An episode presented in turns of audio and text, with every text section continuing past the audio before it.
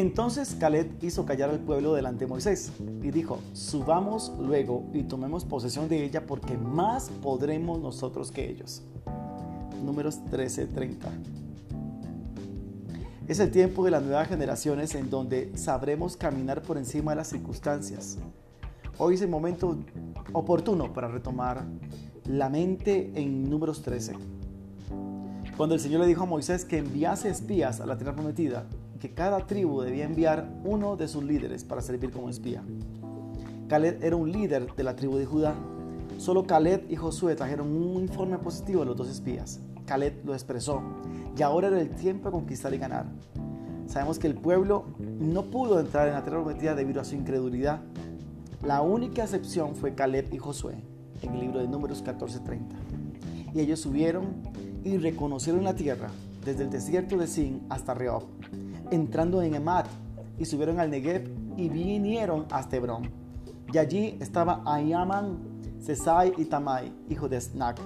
Hebrón fue identificada siete años antes de su en Egipto y llegaron hasta el arroyo de Escol y de allí contaron, cortaron un sarmiento con un racimo de uvas, el cual trajeron dos en un palo y de las ganancias de los higos y se llamó aquel lugar el Valle de Escol por el racimo que cortaron de allí los hijos de Israel. Números 14, 21 al 24. Sin embargo, Josué y Caleb experimentaron grandes demoras, grandes demoras en el cumplimiento del propósito. Ellos rondaron por el 240 años, pero no era culpa suya. Ellos sufrieron las consecuencias del pecado de otras personas.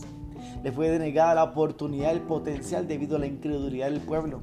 Por eso cuando el Señor me indicó, mis Calebs, están a punto de recibir su segunda oportunidad.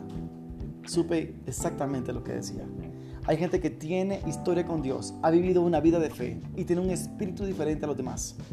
Lamentablemente, le fue negada la oportunidad debido a las acciones y la incredulidad de otras personas, de sus líderes, de sus influenciadores, de su ambiente.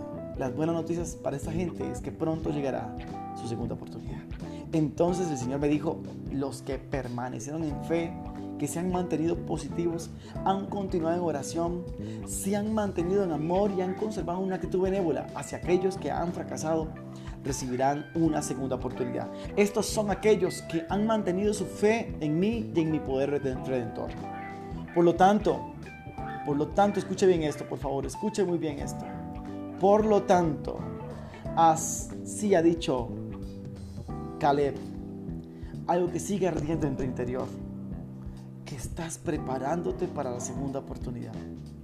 Es el tiempo de las nuevas dimensiones de la honra. El primer punto que se dio acerca de las cosas que Caleb está recibiendo es que hay que seguir pidiendo. Caleb continuó pidiendo que el Señor lo tomara en cuenta para una nueva dimensión de honra. La segunda es que viene tu momento de oportunidad. Es el momento oportuno para nuevas cosas. Tres, vas con la bendición vas con la bendición de tus líderes. Porque Josué entonces le dijo, Josué 14:13, algunos de ustedes se han sentido invisibles para los líderes espirituales a su alrededor. Otros no han tenido ningún líder, mientras que otros han mantenido relaciones sanas, amistosas y cercanas con sus líderes. Sea cual sea tu situación, es esencial que sientas y que sepas que vienen tiempos en donde el Señor va a reconfortar y a restablecer las líneas que aún no has logrado sobrepasar. La historia, la historia de Caleb habla de una generación que, por supuesto, no tenía el diseño profético, pero lo va a tener revelado en su casa, en su vida, en su familia.